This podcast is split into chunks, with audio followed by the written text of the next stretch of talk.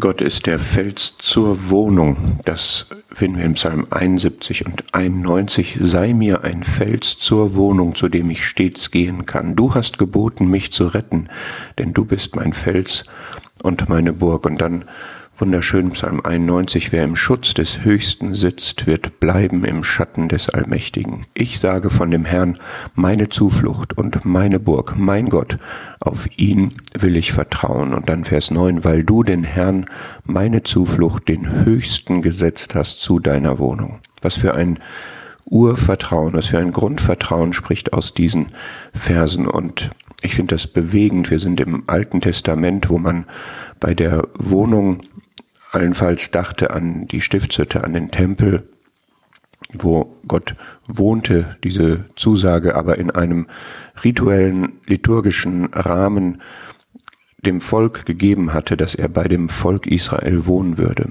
Und hier ist jemand, der sagt, du bist mir zur Wohnung. Du bist mir ein Feld zur Wohnung. Du selbst, Gott, mit dir selbst kann ich Gemeinschaft haben. Bei dir kann ich mich aufhalten, kann ich mein Zuhause haben, kann ich mich wohlfühlen.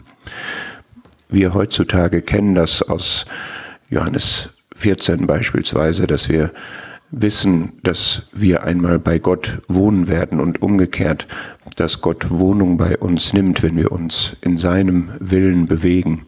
Und was für ein stabilisierendes, eine stabilisierende Zusage ist, dass, dass wir diese Gewissheit haben dürfen, dass wir auch, da werden wir später drüber nachdenken, unser Lebenshaus auf diesen Felsen bauen können, in dem wir dann wohnen. Aber nehmen wir einfach mal diese Aussage so, Gott ist ein Fels für meine Wohnung. Bei ihm kann ich wohnen. Er ist immer da.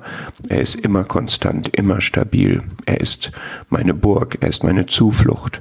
Auf ihn will ich vertrauen.